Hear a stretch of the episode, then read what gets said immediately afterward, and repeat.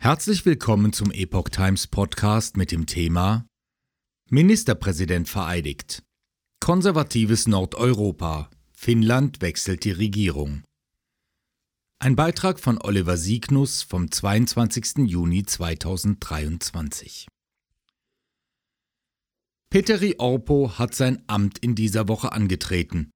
Ein extremer Sparkurs gab den Ausschlag für die Koalition mit den rechtskonservativen Finnen. Nach dem Ende der sozialdemokratischen Ära in Finnland wird nach Schweden und Dänemark auch Finnlands Regierung deutlich konservativer. Petteri Orpo, Chef der Sammlungspartei, hatte bei den Parlamentswahlen im April gesiegt und die Sozialdemokratin Sanna Marin abgelöst. Seit Dienstag, 20. Juni, ist er im Amt. Mit der Partei seiner Amtsvorgängerin hätte der 53-Jährige ein Bündnis eingehen können, entschied sich aber für eine Koalition mit den rechtskonservativen Finnen, berichtet die Welt. Sozialdemokraten drücken nun Oppositionsbank. Wenn es schon keine Liebesehe wird, dann vielleicht eine Vernunftehe, kommentierte Orpo die Kritik am neuen Bündnis.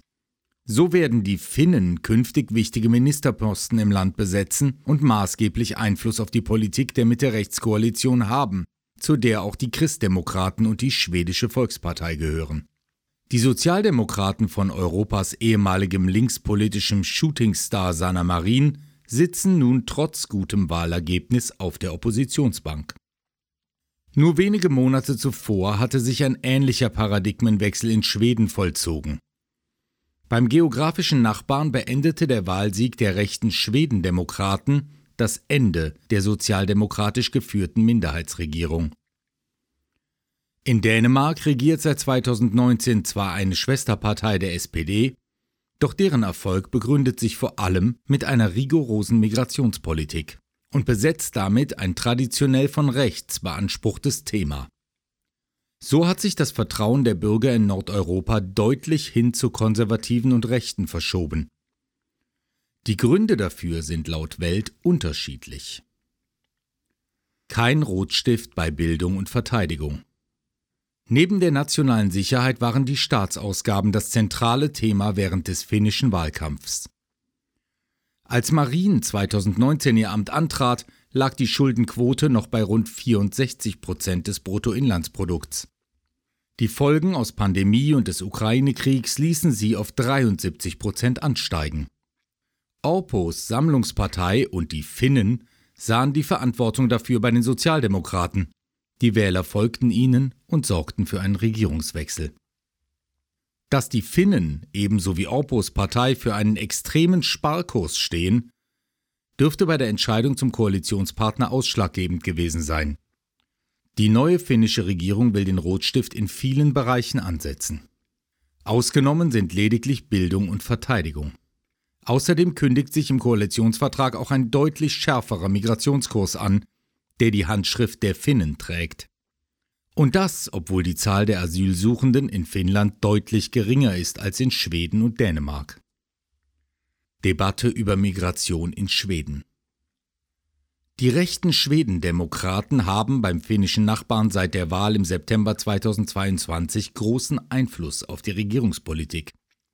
Zwar ist die Partei von Jimmy Åkesson nicht Teil der neuen Mitte-Rechts-Regierung, doch änderte das nichts daran, dass die Rechtsnationalen als stärkste Kraft aus der Wahl hervorgingen. Nur mit ihrer Unterstützung konnte die konservative Partei des neuen Ministerpräsidenten Ulf Christasson die zuvor sozialdemokratisch geführte Minderheitsregierung ablösen. In Schweden ist der Erfolg der Rechten maßgeblich mit der Debatte über Migration und Integration verbunden. Im Zuge der Migrationskrise 2015 hatte Schweden pro Kopf mehr Menschen aufgenommen als alle anderen europäischen Länder. Die sozialdemokratische Regierung zog zwar damals die Notbremse und verschärfte das Asylrecht.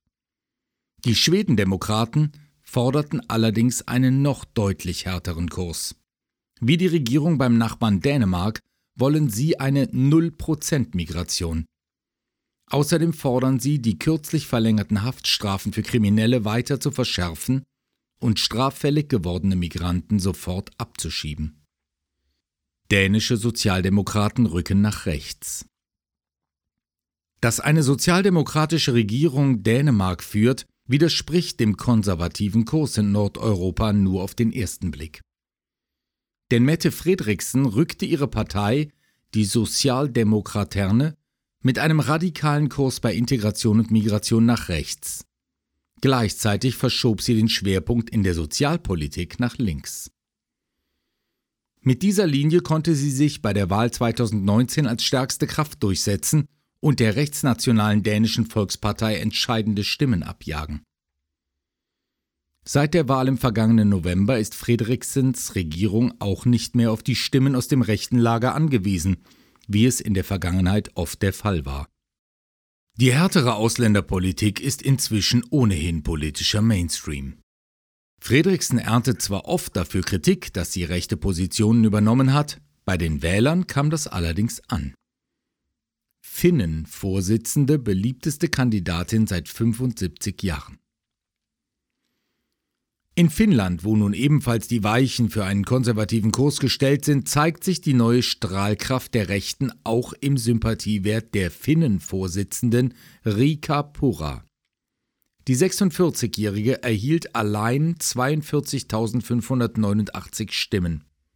Damit überholte sie nicht nur die populäre Ministerpräsidentin Sanna Marin, sie ist nun auch die beliebteste Kandidatin des Landes seit 75 Jahren. Und eines hat sich trotz Regierungswechsel nicht geändert. Die Nähe zum World Economic Forum, WEF. Wie seine Vorgängerin Sanna Marin ist Petteri Orpo eng mit der vom deutschen Klaus Schwab gegründeten Organisation verbunden. Dasselbe gilt übrigens auch für den Schweden Ulf Christasson und die Dänin Mette Frederiksen.